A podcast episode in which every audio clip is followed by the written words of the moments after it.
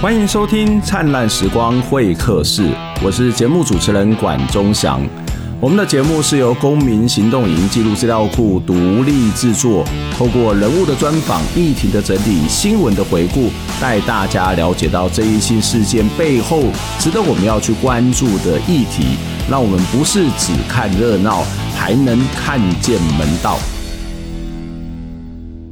前几天在嘉义看的香港的电影《少年》。我觉得还蛮好看的哦。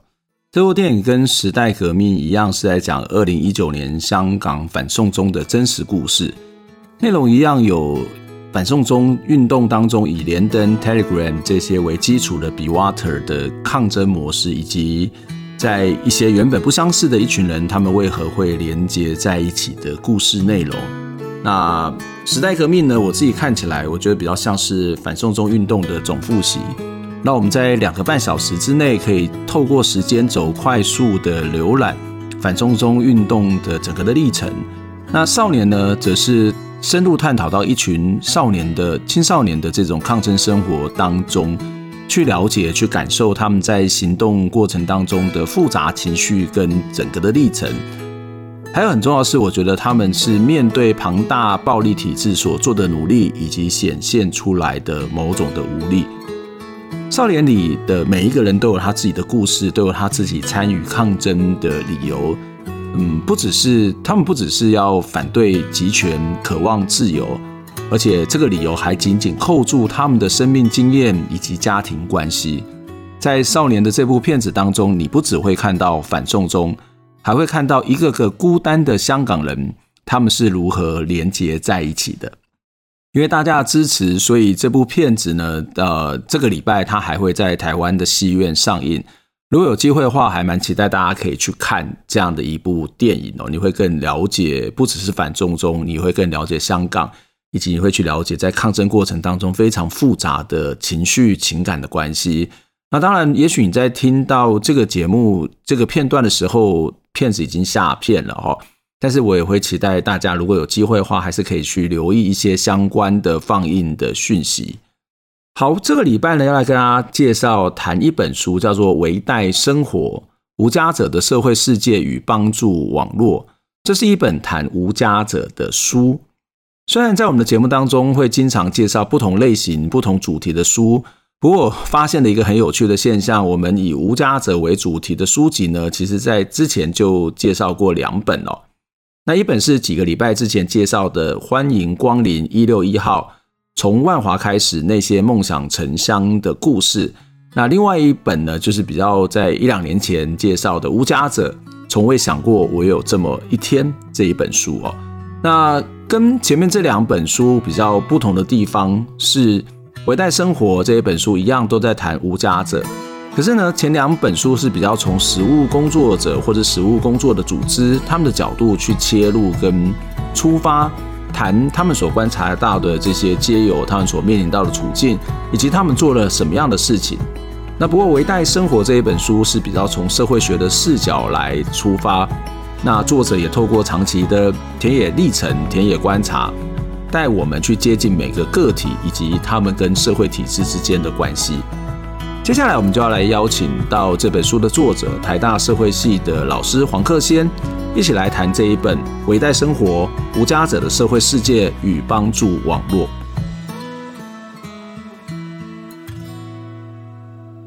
非常谢谢克先老师来接受我们的访问，来谈这一本书。这本书事实上是你花了蛮多时间就开始做的研究的一个成果嘛？我大概五年前的时候到这个蒙贾公园开始做这个民族志的一个资料收集，哦，然后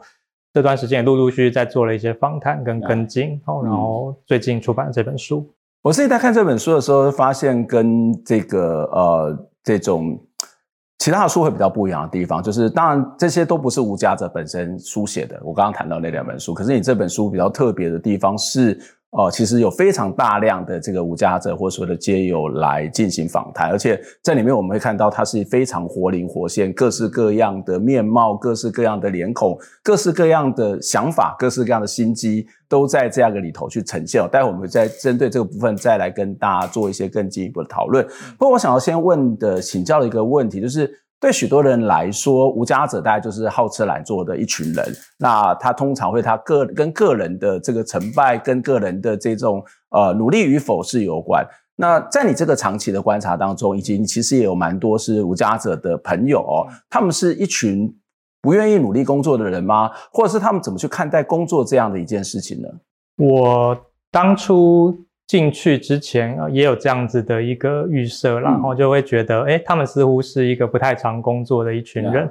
可是当我进到那个公园去之后，我很快的就感受到了，就是有一股必须要去工作的那个那个社会期待，在这个公园当中，这样哦，就是我坐在那边的时候，马上就有人过来问我，哎，你哪不会假头喽？这样，我被这样偷谈的，对对对对对，马上就有这一些道德警语会上来。然后有的人还会告诉我说，哎。我这边有报纸，哎，有分类广告，你可以拿去看一看，这样，然后告诉我说，如果你现在年轻不工作，将来会有什么后果，或者跟我一样或怎么样。所以即使有非常大的这种社会压力，驱使人去工作。但是来提醒你的人是一般的人还是无家者？哎，他们也会特别强调说，他是刚好今天休假，哦，哎，那或者是说他现在有什么身体上的原因，所以没有办法去工作。他以前也是很努力，对，他是无家者，是公园里面的人，这样，对，那。诶，就我后来也会发现说，他们呃大部分都有在从事工作，那只是那种工作是比较派遣性的、比较弹性的工作，不是那种一般我们认定朝九晚五这种工作。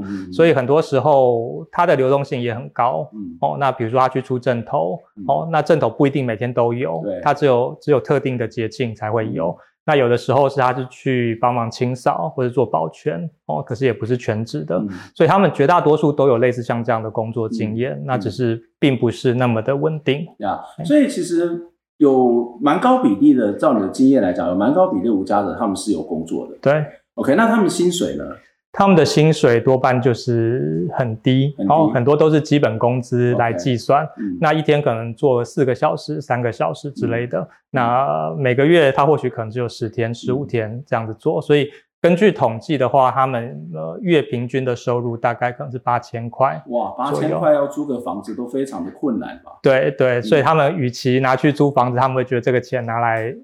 用在三餐上面可能会更更实际。的确是这样。其实我们在很多的研究当中，也都会发现，一个社会的贫富差距跟它的房价的状况，以及它失业率，会跟这个国家里面的无家者的这个比例会有一些的关联性。待会也许我们会比较从一个制度的角度来去看这样的一件事情哦。可是从你刚刚的说法，很清楚的知道一件事情，其实蛮多的无家者他们是很努力的，可是他可能有因为不同的境遇的关系、不同能力的关系，或者是。呃，不同的这种工作经验的关系，所以使得他的工作甚至是能力，他的工作大部分都会是一个比较临时性的、不稳定，然后薪水也很低。但是其实在这个工作类型上面，我自己在看你的书里面，我也发现一个很有趣哦，就是对于大部分人来讲来看，无家者都是一群没有脸孔的人，然后或者是长得一模一样，就是你现在叫大家画一个无家者怎么画，你大家都发现他画的是差不多。所以长相都会很像，然后外观应该都很像。可是其实你很细致的，至少在比较粗略的分类当中，从工作的角度，或者是从他们对于生活的态度里头，你分成三类人嘛，哈，一种叫做呃这些狼，好，另外一种叫做七特狼，那还有一种其实就是叫做赶抠狼。对，那为什么会做这三种的分类？对，我进去之后也会发现说他们。诶，像我刚才所讲的那一种哦，固定会去做各种派遣、弹性工作的，其实只是其中一类人。嗯、那这一类人比较符合我们一般社会上呃觉得应该要努力工作的穷人的那一种形象。诶、嗯，可是会发现说，好像不只有这一种人，嗯、其实他也存在着其他想法，嗯、觉得应该用别的谋生方式来做事的人。嗯、那那一些人可能就是比较。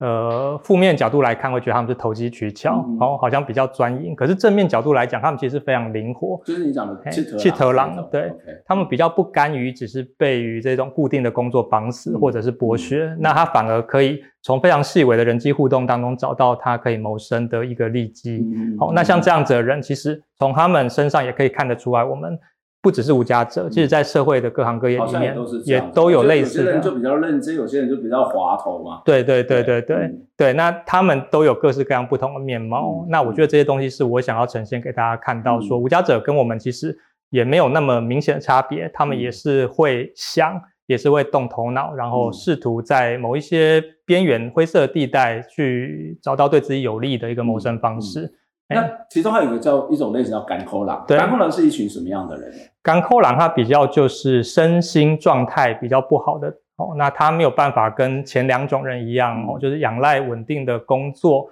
然后可以取得很多他他生活上所需，嗯、所以他就必须要去呃，就是领取物资，嗯、哦，所以他要知道收集资讯。在什么时候的时候出现在对的地方，他才能够领到物资啊、大衣啊、食物。好，那所以他们很多时候必须要透过团体的力量哦，一起去收集这些东西。所以这种不同类型的无家者，他不单单只是他自己个人的能力、性格，他事实上也在回应某种他现在先有的、已经有的这种生存的处境。所以因为跟个性的关系，因为跟环境的关系，所以慢慢的发展出这三类不同类型的人。对，就是。这跟他们过去所经历过的事，他的工作经验哦，其实也有密切关系。嗯、那像是这种七头狼，他很多时候其实遭遇到，我们会觉得，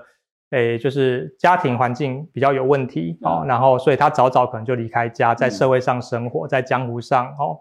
呃，就是打拼，嘿，打滚。那在诶，透过在这一些各式各样的行业里面谋生哦，所以他特别培养出了这种会观察人际当中细微美感哦这样子的一种能力，所以他特别会动头脑，特别会去想一种新的方法来来维持自己的生计。诶，那像这喜良就比较呃是在一个比较贫寒的呃农家哦，可能是中南部出生哦，那所以他他循着这一种他觉得固定的一个管道，然后。诶，不断的努力工作，爱表出头天，然后他就觉得，诶，这个是他一个谋生所需的方式。嗯，可是我同时也看到说，这些人他们并不是一成不变，哦，就是他在这样子的环境生活过程当中，他也会反思，他也会从他过去的生活经历去想，诶，我是不是要继续这样的生活，还是我应该要换个方向？哦，我是不是要这么死脑筋的接很多的工作，然后累积这些微薄的薪资，可是中间又有很多人剥削我，然后我自己的身体又耗损的很厉害。所以他们在这些生活经验的反思里面，有的时候反而会会转变他们原本的谋生方式，而变成像是赶口狼。他会觉得我坐在公园里面等需要的时候，我再去领取这些物资，这样子反而是一个更好、更舒服，或者是更有尊严的生活方式。所以。其实跟我们一般人是很类似的状况，我觉得蛮有趣的。就除了可能在他的工作的形态，或是在一些基本的能力上面，可能有一些些的不同。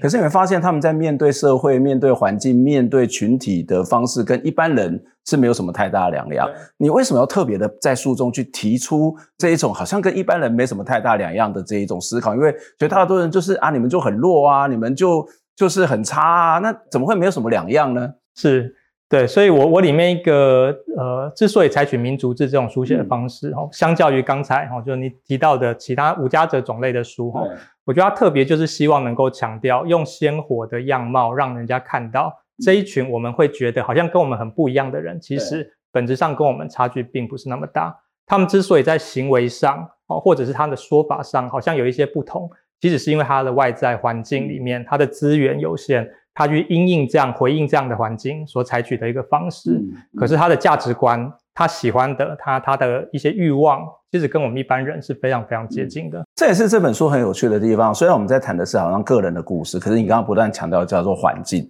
所以这个个人的故事，这个人会怎么发展？这个人他会怎么样被外在看到、看见？他不是一个纯粹他自己努力不努力的问题，跟他所处的环境，可能是家庭的环境、社会的环境，或者整个国家的环境。以及他面对这些环境的能量都有很大的关系哦。那当我们谈到无家者，大家就会想到就是家。那无家者的真的是没有家嘛？就是说，呃，我们知道无家者好像就是被迫离开他的家。可是家其实上有不同的概念，例如说，家可能是一种房舍的概念，它可能是一种呃情感的概念，它可能是一个空间，但是它可能是一个支持。无家者怎么去看待这样的一个家的概念？然后，无家者他真的是？家人都不管他吗？就是呃，他为什么成为无家者？他难道没有爸爸妈妈、没有小孩、没有亲戚、没有朋友，没有办法去支持他吗？没有办法成为一个支撑他的力量吗？嗯，对，就是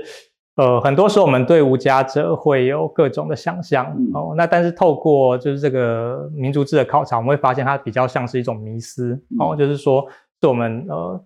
贴在他们身上的一些标签所导致这样子认为。像无家者没有家庭，或者说抛家弃子，这样子也是一个常见的一个迷思。嗯，那我实际接触到这些无家者，很多即使跟家庭都继续保持联系，哦，就是他们持续都有家人来公园看他们，或者是他们过一段时间在端午节或者某一些节庆的时候，他也会特别拨空回去拜访这些亲人，把他们带回家，好好的去照顾他们就好了。对，那很多时候就是因为这个家本身他可能容不下这个人，怎么说？哎，那。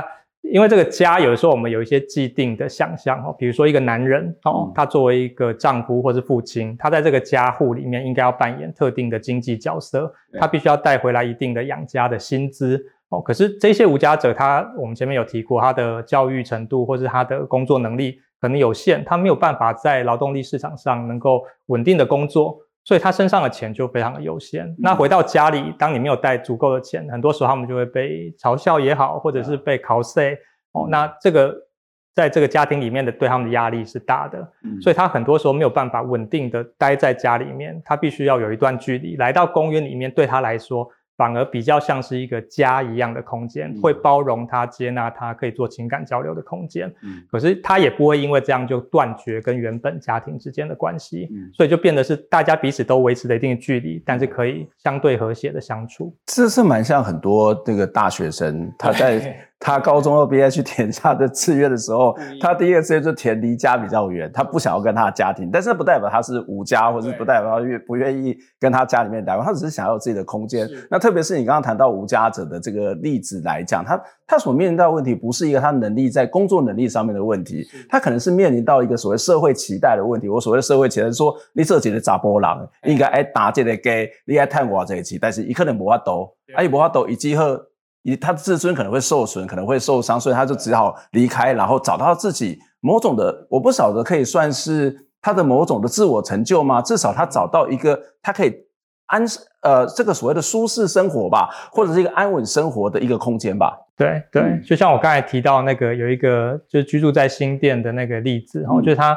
没有办法长时间待在家里，因为在家里面会被念哦。然后他在家里唯一的兴趣就是看一些球赛哦。那可是他的妈妈哦，他的女儿就会念他。那他有时候就觉得，哎，来到公园里面跟着大家一起吃喝，然后有一个阵头可以去出，对他来说是很大的心灵上的满足。哦，在出阵头的过程，他会觉得心灵上有一些平安的感觉哦。然后他也喜欢跟大家一起。走走跳在一起，这样、嗯嗯、哦，那那我觉得就是达到一个蛮好的一种平衡的状态。那这样的人一样有家庭，所谓家庭生活。哦，那他一样有社交生活，我觉得对他们，或者说对这整个他周遭的人来说，都是蛮好的。嗯，但不管怎么样的一个原因，这个所谓的无家，他毕竟离开他原来的家，对，就是他原来的，他不管是一个 family 的概念也好，或者是这一一个一个 house 一个空间的概念也好，他到了另外一个地方，他才会被称之为无无家者。对，可他到一个地方好，例如说我们常常会看到无家者会常常在一起共同的生活，例如说万华蒙甲公园，万华公园是常常被举的一个例子哦。嗯，所以他们事实上会不会也是到了一个新的家，建立的一种新的家庭关系、社会关系呢？嗯、那你在书里面提到这三种类型的无家者，他们各自的所谓的对家这个所谓的群体的想象，对于这个所谓社会关系的想象，或者实际上面又有什么不一样呢？如果是用那三种哈群体来来看的话，哈，就是像是诶。欸这喜狼哈，这喜狼跟诶、欸、这个七头狼哦，他们比较不会愿意跟别人建立一个相对比较稳定的关系，他们的观念还是停留在一个比较我家己打拼哦，然后我自己努力，然后别人来靠近我，很有可能就是要跟我分一杯羹哦，比较有这种防卫的心态，他希望证明自己可以，证明自己可以成功哦，那所以我们看到在公园里面比较稳定发展出跟他人关系的，多半是这种甘口狼，他有一些生活历练，他觉得自己有一些局限。他需要靠着跟别人建立良好的关系来维持生活哦，这样子的一种情况。所以在这些人呃来到公园之后，他确实也会有一些亲密关系的发展哦，然后会会发现可以跟他一起到顶的、一起互相扶持的对象哦。那所以诶，他们有时候就会一起找工作，或者是一个去工作，另外一个留在公园哦，就是有点打打理内务这样子的一个家庭生活的味道在里面。那有一些人，他可能不太想要进入亲密关系，但是他们也会自然而然根据他们能够做的事情、不同的功能，发展出类似我一般称呼叫做“你家”的关系哦，很像是家庭的关系。比较年轻的就负责去跑腿哦，那比较负责就是去去找一些资讯哦，那比较呃呃年大年老的哈，他可能就会有一些稳定的这种呃老人年金啊相关的财源，支应这整个团体的付出。嗯、那还有女性哈，女性就扮演哦，就一般大家期待女性扮演照顾的角色、财务规划的角色这样。嗯，所以他们事实上有很多的类似家庭的支持，甚至某种的家庭分工，但是也会因为呃这个特质的不同而有些差别哦。这本书叫做《为代生活》，那无家者看到他离开了原生的家。家庭到了一个新的环境，但是他生活就会因此变得更好吗？他会遇到什么样的困难？会遇到什么样的危殆呢？我们先休息一下，待会再继续讨论这个话题。我不知道大家听完上一段的节目，大家对这本书有什么样的想法？不过对我来讲，我其实还蛮喜欢这一本书的。那不只是这本书的内容所提到的种种种种的一切，还包括呃黄克先的书写方式跟他的写作历程哦。虽然我可能会被归类叫做传播学者，然后也做了一些研究，不过我自己在做研究的时候，最近这几年比较少去研究媒体啊，那比较会去研究的是广义的传播行为跟人、跟社会组织、跟社会制度之间的关系。那我在做研究使用的研究方法，有一部分也会用参与观察、田野调查的方式。呃，希望能够进入到群体的生活里面去了解他们的日常。那当然，我做的研究跟黄克先以及很多的社会学者比起来，可能在这方面的功力还是相对之下稍显不足哦。可是即使如此呢，我还是会呃期待我自己用这样一个角度去看问题哦。因为我以往的训练比较偏向是一个呃政治经济学的取向。比较会从一些结构啊、制度的角度去看这些社会的现象或是社会的议题。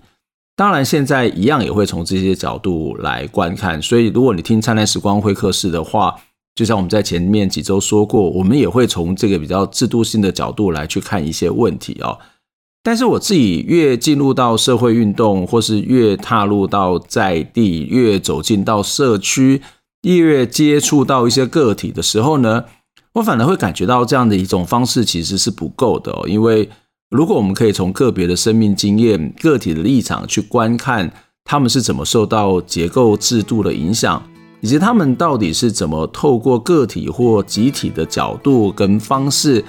去回应社会的种种的压力，我觉得可以看到东西相对之下也会比较多。所以接下来我们还是要请黄克先来跟我们讨论这一本书，他一样。会透过他的田野观察、田野调查、长期的接触，来看到他们所这些无家者的朋友们呢，他们所面临到的各式各样的问题。除了之外，也会看到在这里面的帮助者，他们一样可能也出现呈现了一些问题。那不过在进节目之前呢，还是期待我们的听众朋友可以透过捐款的方式来支持我们，让我们做更多、更好、更深入的节目、更多的报道以及访谈。在我们的节目的说明栏里头有连结的资讯，也欢迎大家来点阅捐款。非常谢谢大家的支持，让我们可以持续做好节目，一起来听见微小的声音。谢克先在前段大概跟我们描述你自己在田野，在这个民族志研究当中所做的一些观察，也可以让我们更细致的去认识理解哦。我觉得理解它比较难，这样我们至少可以认识无家者，他事实上是一个非常多样的面貌啊。每个人都有他自己的故事，他不见得是一个悲惨的故事，也可能是一个励志的故事，或者是他其实就是一个很平凡的故事。那但是回到这本书，为什么要叫微微带社会？就是他离开了家，他也不是孤零零的一个人，他事实上有一群人可能成为他的支持，然后也看到很多的社工啊、宗教团体啊、善心人士都可能在这里面成为各种不同的力量。那当然，政府也会有一些政策。那它的微带是什么？在这样的生活环境当中，它会面临到什么样的一些一些风险，什么样的问题呢？嗯哼，对。那呃，我刻意用“微带”这个字来当做书的标题，要凸显就是他们生活环境里面哦，充满着各种不确定性。嗯，很很有可能这个时候看起来不错，可是下一秒钟哦，可能就有很大的变化。嗯、哦，那这个当然跟他们露宿哦，在街头这样有关系。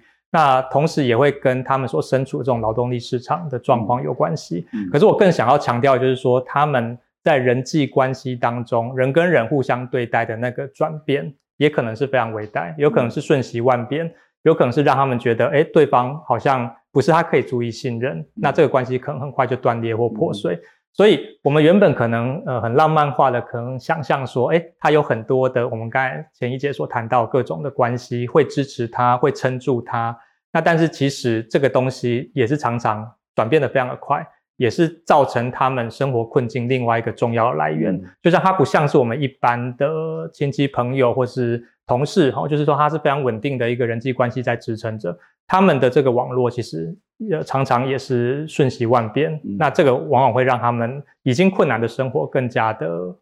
就是不好，这样、嗯。也就是说，它的不稳定不不稳定性不确定很高，不管在工作或者在人际网络上面，它所有可能随时会消失，随时会崩解。对。那其实在这里面，我觉得这本书后半段我非常的喜欢哦，就是他前面看到很多很活灵活现的这些人物的、嗯、呃生命历程，他的关系，在后面其实就把它逐渐的放到一个比较大的。这个结构，或者是相对于应相对应这些无家者的一些群体哦，我觉得你在写作的时候是有刻意的铺梗啊，因为在开始在写说你刚去做做田野做民族志的时候，就常常问你说啊，你你是社工吗？哈、嗯，啊，你是这个告回嘛？你是宗教人士嘛？写个你是善心人士，所以其实你在后面就提到了这三种类型的人，这常常就是我们会在无家者之外会想到的另外三种类型的人，而这三种类型的人，他也许未必是救世主。可他会绝对会对大家印象来讲是给这些无家者蛮多各式各样的协助，不管是在工作上面，或是在财务上面，或者是最简单可能是吃便当这件事情上面，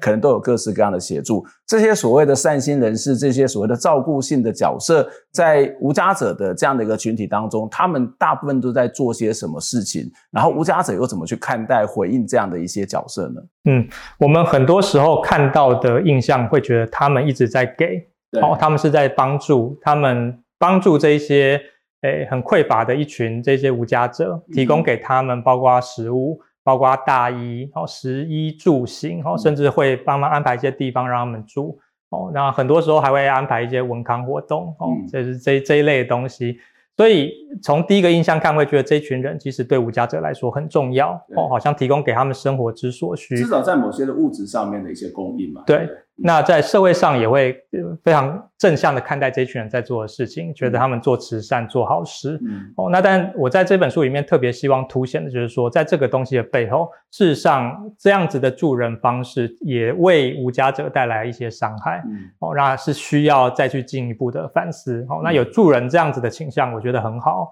那但是实际上如何做，这个做法本身是需要再去讨论的。嗯，那不管是呃，就是社工也好，或者说宗教人士或者善心人士，他们各自的方式不一样。那这种不同其实体现在他们希望达成的目的，嗯，哦，他们组织的目的也好，或者说个人心里面想的一些目的也好，而这些目的其实一定程度上并不把无家者他们自己的感受或他们的尊严纳入在考量里面。所以因为这样子很有可能。这些助人者给出了很多，在物质上给出了很多，但反过来，其实他在象征上，他在实际尊严上面也伤害了这些被帮助的人很多。这部分可以再跟我们更具体的谈，因为我看你在书里面，其实从某个角度来讲，我我觉得你对这三种大家认为的好人是有蛮多非常严厉的一些批评批判，甚至你会用一些一些这样的词汇去呃形容他，例如说，你觉得这些宗教人士去设定理想信者，就是某种应该有信仰的应该长什么样子，然后他去模塑，透过这个过程去模塑无家者的主体，那这个魔术无价者，所以就是表示你没有主体，我把你形成一个有主体的人嘛，哦，然后社工呢，他你把他说他在巩固社会的主流价值，他明明就在帮他，你怎么会说他在帮巩固社会的主流价值呢？然后善心人士，你说他们在创造道德优劣的阶序，就好像道德有高有低有差别，可以更具体来跟我们讲说，这三类人他们在做这些工作的时候。对我们来讲是出于一个善意，我想从他们的角度来讲也是出于善意。你为什么要对这三类人有这么多的严格的检视呢？对，因为毕竟我做的是一个无家者的民族志哦，那我是进入到无家者的生活环境里面去，希望能够感同身受，体会他们的生活环境里面带给他们的各种的呃感觉。好，那所以站在他们的角度进到这三三三种。帮助他们的场域当中，哦，他们到底实际感受到的是什么？嗯，那呃，比如说到了教会，我觉得到了教会里面，我其实也也也承受过像是他们被斥责的那一些语言，哦，就告诉教会斥责，对，被教会里面的一些一些神职人员，哦，就认为说我们在教会里面不能够做一些事情，哦，就是应该要认真的讨论圣经，要认真的讨论一些，这很难吧？对，就是他他他那个讲到的内容，对于一个没有这种基督教背景的人来说，其实是很艰涩、陌生的故事。然后那但是你却是要在短时间之内消化它，然后去分享讨论。那那个分享讨论的内容，其实这这些教会人士有一定的期待。哦，那你不可以岔题。那我们那个时候可能要先了解教会所谓的术语都这都是些困难的事了。是是是。那我们那个时候就岔题讨论到了一些隔天工作里面要注意的一些事情，然后要找谁。那这些东西就被认为是世俗的，嗯、是不应该在教会里面谈的、嗯、哦，所以就是他会觉得你你很不虔诚，你很不应该这样、嗯、哦。那像他也会期待说，你来教会里面我供应你餐食，嗯，吃完之后你应该要表现出感恩感激的心态，嗯、所以你要留下来打扫。嗯，那常常就是有一些无家者吃完可能他就回到公园那。有些神职人员就觉得非常的不开心，会觉得你们来吃了这么多年，为什么你们的心态都没有改变？这样，所以会用比较强强烈、哦激烈的方式要求他们能够留下来帮忙打扫。哦，那所以这个时候就会很明显凸显出，其实教会做这些事情，表面上看起来好像是善心的，可是它背后有一个理想信者的预设，他觉得你应该要透过这个一连串的过程被磨塑。成某一种特定的样子，嗯、我觉得这个层面就还蛮清楚的。嗯、那当然不只是在基督教、佛教或者说民间信仰，它其实也都有相对应的一些做法。对，哦，那至于像是社工，社工看起来好像提供非常多不同的福利给他们哦，可是我在具体的现场看到，很多时候社工跟无家者的相遇，街头上的相遇是非常疏离的。嗯，社工所提供的，比如说要给你地方住。比如说，哎，很善心的问一下你要不要返家，可以提供给你车资，或者你需不需要找工作？很多时候得到的回应都觉得我不需要，为什么呢？这我们大家觉得说啊，你没有家给你房子住啊，对没有工作，那你就去上班就可以解决你的困境吗？这个为什么不要呢？对，那我实际上哎，真的去住过那一些安置的住宅，嗯、或者是我真的去了解，就是呃这些就业服务站所提供的工作机会，嗯、哦。就会发现说，这些东西并不是无家者，嗯、绝大多数无家者他们真的需要的，或者是那个环境本身其实有很多对他们不利的一些、嗯、一些因素在在其中。哦，比如说那个提供的工作本身跟他们的技能合不起来，或他们自己本身就很积极的在在找工作了。那现阶段只是他们休息的时候，所以他们并不需要这些工作机会。嗯、哦，或者是安置的地方，其实有呃各式各样不利，就是让人。无法好好休息的一些因素，太狭窄，或是人际关系复杂等等，这些都会影响哦。可是社工就是有点行礼如仪的哦，就是会会会提供给这些，呃，提供出这一些的选项。嗯，那但是无家者真正的需求并没有被照顾到，嗯，所以他为什么要一直提供这一些好像无家者不需要的东西？其实它背后反映着这个整个社会大家对于政府应该要提供什么给无家者的一些。期待，嗯、哦，这个期待其实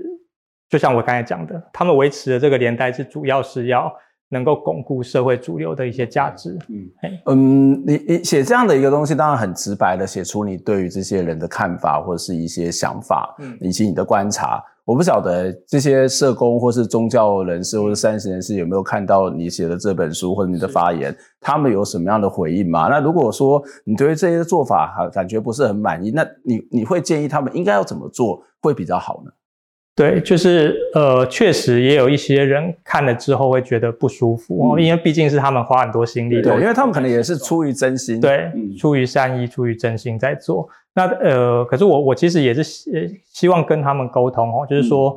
嗯、呃，我我们的出发点很好，没有错。那但是我们的做法是不是可以有一些调整哦？嗯、那是不是有这个调整的空间哦？比如说，就是呃，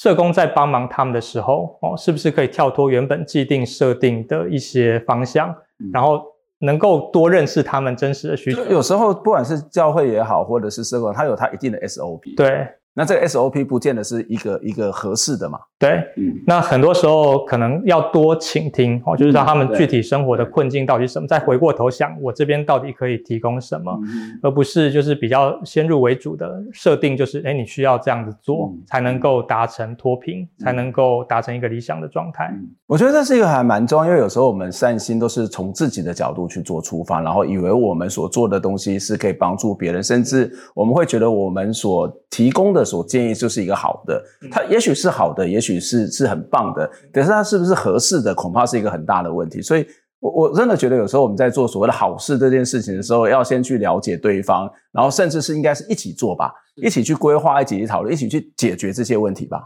所以我在书里面有一章是有关善心人士这一章、嗯、哦。那我我一直很想要把它写出来、嗯、哦，就是因为我在蒙甲公园其实见证了很多、哦、所谓呃台湾最美的风景就是人，像这样子的一个一个具体实例，嗯、有很多来自于大台北地区的人，他载着他他他的一些准备的一些餐食啊、哦、或者什么物资来这样。那可是我在里面其实也看到了这种所谓最美的风景背后一个相对比较黑暗的一面。嗯，好，那我里面就是特别会会会会会写出这一些故事来，希望能够让大家看到，其实很多时候我们在在比如说提供给他们什么样的物质物资，哦，举办一些活动的时候，说到底哦，对方的感受是什么？嗯，我们必须要很诚实的面对。对，那我里面就提到说，就是吴家哲他觉得他参加这个活动本身是好像被当成道具一样，嗯，哦，好像就是对方提供给他们一千块的这种。这这个我在做精神障碍的研究、做田野的时候，有很多精障的朋友会说啊，我去卖东西，他觉得我没有主体，我就是一个道具，我只是去彰显你们好像做了很多好事，好像。很多的状况都会有类似的情形啊，是是是，对对。那但是，诶、欸，有有有几个我体验到的那个场景是特别令我惊讶、嗯、哦，就是我我我真的去做那个田野，才发现说，哇，这种这一种类似的一些状况频繁的出现在这些无家者的生活周遭，嗯、那也难怪说他们是一一就是特定的方式去看待这些来帮助他们的人。嗯、很多时候他们拒绝被帮助，不是因为他们不需要那些东西，而是因为帮助的过程里面。往往他们失去的东西可能更多、嗯、哦，就像他们为了领到那一千块的那个，有点是帮助他们过年的一个加菜金、嗯、哦，他们必须要就是搭着公车花一两个小时的时间到了一个场地，然后看着跟他们毫不相干的一些人在上面唱歌啊、嗯、跳舞啊、嗯、哦，然后要求他们拿着那个奖金然后拍照、嗯、哦，就是那那整个过程，其实身在其中会觉得。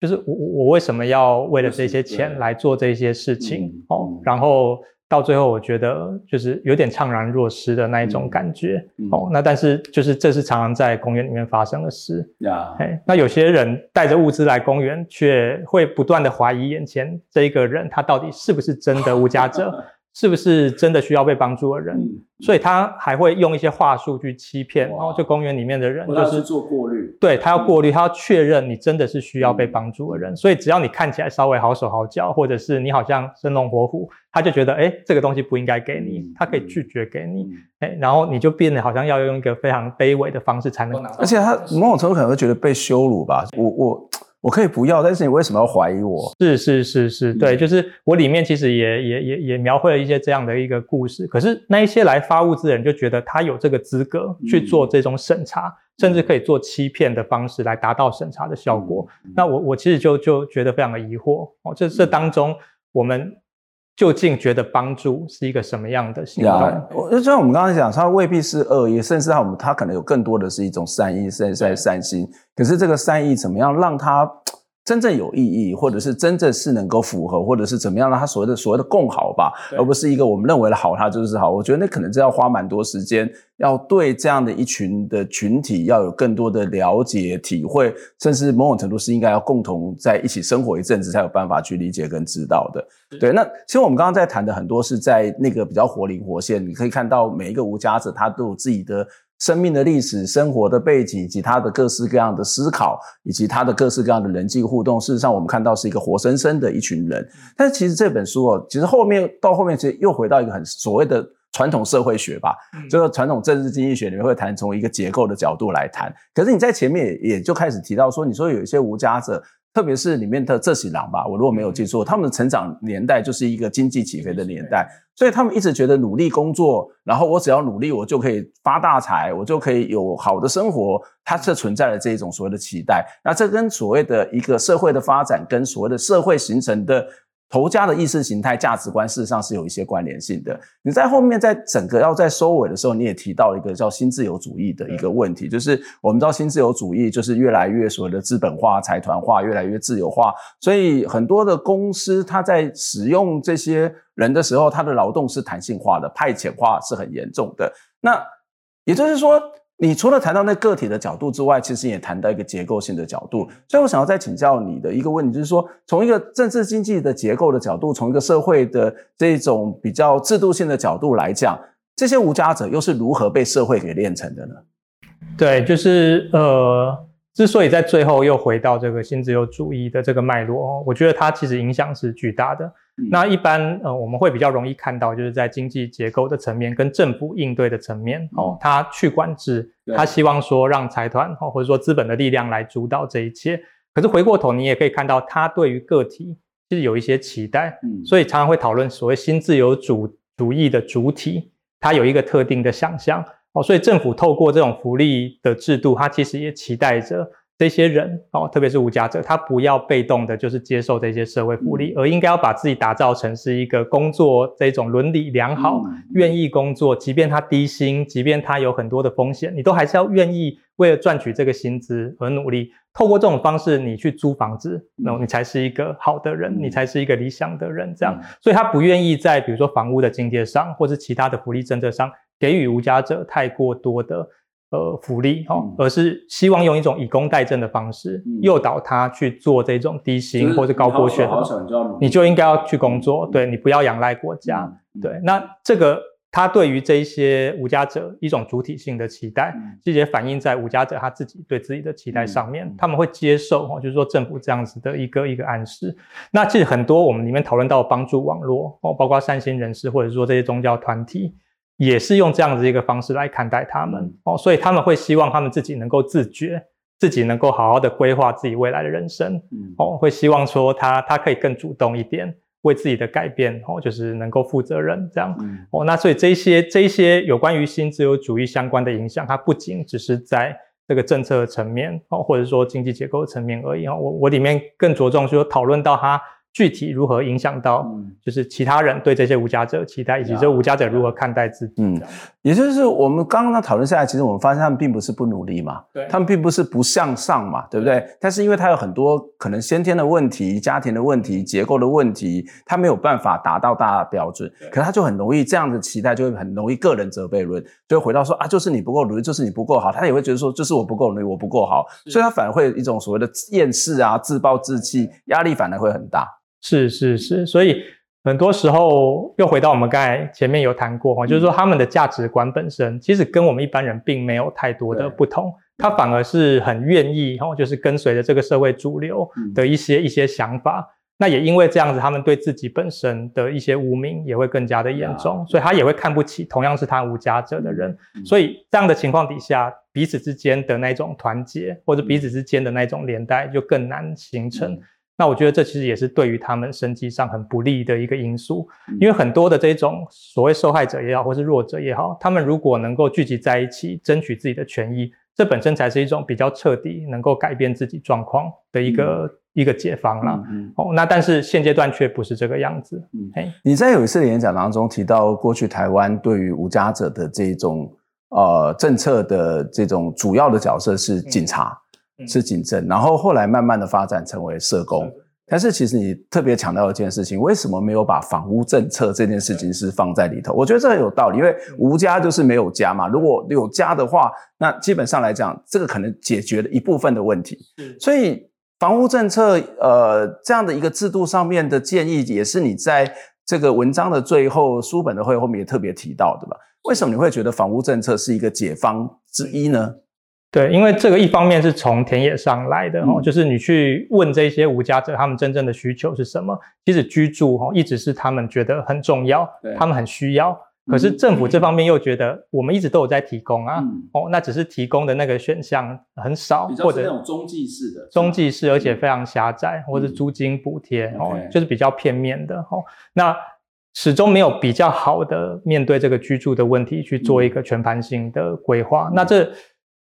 呃，这个是从这个田野哦，这些无家者的口中听到。那如果我们做跨国的比较对照，也会发现台湾政府哦，就是就就这一块来说，它其实是非常消极的。它一直仰赖社会福利救助的这种后端哦。等于有点就是在清理这种急难的问题，但是他却不愿意去面对这个居住的问题。他不会面对那个更根本的问题。更根本的，哎，对，就是他仍然是用市场哦，比较自由化的一个政策走向来面对这个我们呃就房地产的这些市场。嗯。可是如果你去看英国或者是美国的话，他们在处理无家问题，绝对是就是有关于经济上的辅助跟这个住宅方面的机关，大家一起来处理这个问题，因为唯有这样才能够真的去。面对这个无家可归的问题。嗯，对。我接下来想要再请教是一个比较关于你比较个人的部分哦，特别是呃，我们都在大学里面教书，事实上在大学里面教书就莫莫名其妙就会被给予一种某种的敬意，然后也莫名其妙的跟社会距离就有点的遥远啊。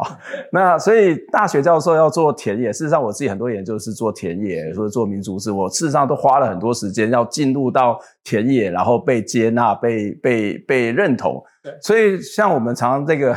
像我们我们学校可能会觉得，就很多大学都会觉得说 K 呃这个 SSCI 整周要一年要写多少篇？我说我通常五年我才够写一篇，因为我要花很多时间记录到那个体验，那是很困难的。对你来讲，这也是一个困难嘛？你怎么样进入到一个可能跟你的生活环境有非常大落差的一个无家者的群体呢？确实，他们接纳我哦成为这个蒙甲公园里面一份子的过程是很漫长的。嗯，哦，就是一开始他们会认为我跟一些大学生一样，哦，可能因为这个议题最近也比较夯，哦，所以有很多大学生、高中生会来做作业，那他们可能就是待了两个小时，然后找到一两个人访谈就结束。所以后来他们会觉得越来越奇怪，哦，就是为什么这个年轻人，哦，在这里这么久，为什么一直来？这边到底有什么好看的？嗯，那问我，我就说我是在大学教书。那他们一开始都不当一回事，会觉得我在骗他们。嗯、哦，那会觉得我可能就是警察来卧底的，嗯、所以就是假装是大学老师。嗯、那要么就觉得我是教教会派来的，嗯、要要要传教的。嗯、哦，那可是到最后他发现，哎，我过了两个月、三个月都还在这边，他们就开始慢慢会觉得，哎。我这个，我好像是真的想要知道他们怎么生活的，嗯、哦，所以开始你会看到他们主动会走过来。以前我过去跟他们搭话，他们多半就看看我一眼，然后他们就转转头走开。嗯、他们会觉得我我我很莫名其妙。嗯、可是可能大概到了第二个月、第三个月，他们开始会主动告诉我，哎，他们今天在干什么？这样子，嗯、他们也会觉得，哎，有一个人可以聊天，可以倾听，其实是蛮好的事情。哎，所以就慢慢慢慢进入到那个体系，然后他们也会开始给我一些给零钱。哦，然后就说 请我喝饮料之类的，然后或者是叫我去帮我买烟、买槟榔。哦，那我就慢慢觉得，哎，自己在这个场域里面确实是被接受。那一开始确实会觉得，好像，哎，我是大学教授，然后我跟他们的社经地位跟他们的这种生活习惯应该差距很大，好像不太容易进到这个田野。可是我觉得人之间就是很奇妙，就是你真的愿意花时间把诺，你就坐在那边跟他们待四五个小时，他也慢慢发现，哎，你好像没有什么距离。他也会就是把你当成是一个人来接受你，嗯、所以这个这个过程其实没有原本想象中的那么困难。我我自己也是有类似的经验，或者是我们在做一些社区的时候，其实大家一开始大家都很多的敬语啊，告诉告诉，对不对？然后我你知道我什么时候知道我可以被接纳？就是他不再叫我教授，是，然后说啊在湾田阿迪之类的，哦、就会变成你会发现那个身份专心是转换，看那是花蛮多时间，花蛮多心力。我觉得那个很常常是你要真的是跟他们在一起，他你才有可能去。呃，得到某种的接纳，然后也比较容易从他们角度来看问题。那这本书的最后，其实呃，你有提到一件事情，我觉得是蛮有意思的，就是呃，你在书中的最后的谢词，你用圣经路加福音九章五十八节，你没有写九章五十八，我帮你找出来了。里面就是其实，在教会里面会常常讲的一句话，是狐狸有洞，天空的飞鸟有窝，人子却没有枕头的地方。哈，那你要仅以此书来献给在漂泊生活当中。找寻屋顶的马路英雄，跟自觉在这个无呃在世无家，然后勉力寻求的旅人。这这个圣经事实上在讲这个耶稣的出生嘛，对，这人只出生在一个没有枕头的地方，他不是哦住在那种所谓的华夏啊，不像很多的帝王的生活下来，他他他出生就是在活在一个呃出生在一个马槽，在一个非常卑微的地方。对。为为什么你要用这段圣经？然后其实你又对教会刚刚在讨论当中，你又对教会很多的批评。为什么要最后用圣经来作为一个一个感谢或者一个祝福呢？我想这本书本身虽然是以无家者作为主题啦，嗯、但是对我个人来说，它也是记录我个人反思的一个一个一个片段。嗯、哦，那呃，其实我本来是做宗教研究，嗯、我是做基督教研究，嗯、可是。我在书中的最后的这个谢词里面也特别提到，就是近期基督教台湾基督教的一些发展哦，就令我感到蛮惊讶的哈。那当然里面也有一些情绪哈。那所以我我我把我这样子的一些体会，其实也投注到了这这一本书哈，这个无家者的研究上面。哦，那之所以引用这一句话，其实也是要凸显说，其实诶。耶稣哈，他来到这个世界的的要传递的其中的一个讯息哈，对于这些基督徒来说哈，很大一个程度上也就是不要把眼睛关注在这些物质层面哦，这个可能会消失的世界上面，要看更遥远的、更理想的一些东西，要关怀身边的人，要关怀比你弱势的人，去接近他们。那我我我也希望借由这句话提醒我自己，或提醒其他在看书的、有这个信仰的人，也同样注意到这件事情。但呃，我我我其实也必须要说了哈，就是说我我不想要让这本书只是变成是我自己自我正逆哦，好像我自我反省的一个一个一个计时而已哦，所以我其实也非常克制的。对，希望说在书中的分析也好，观察也好，尽可能哦，不要让这些东西去做太多的干扰哦，还是把主体放在无家者他们去人如何生活的的的的状态的描绘上面哦。那可是，在最后的这个这个谢词的部分，我我想要对于我为什么会做这个研究哦，交代一下他的心路历程。那我也会希望说，这本书里面谈到很多无家者的事。不只是能够帮助这群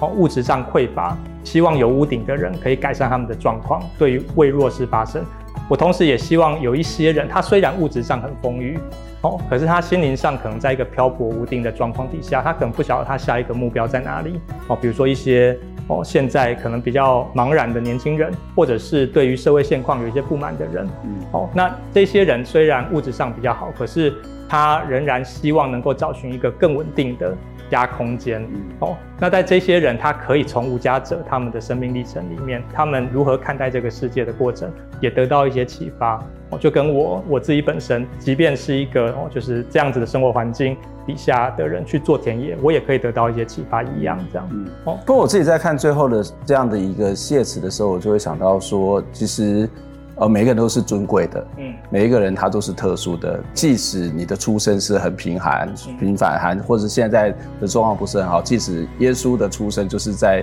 没有枕头的地方是马槽，可他还是一个尊贵的，他还是一个独特的，他还是一个有主体的，然后是受到敬重。我我相信这也是对，呃，我们怎么去看待一个人，不要去看待他的出身或是他的现况，然后就去否定他。我觉得是一样的道理，就是我自己对这件事情的一个 一个解读。对，非常谢谢今天克先来接受我们访问，让我们从这本书里面，呃，不只是看到我们对无家者的认识，对于社会体制的认识，也看到你自己的一些反思、一些思考历程。谢谢克先，希望下次有机会再请教你相关的问题。我们下次再见，拜拜，拜拜。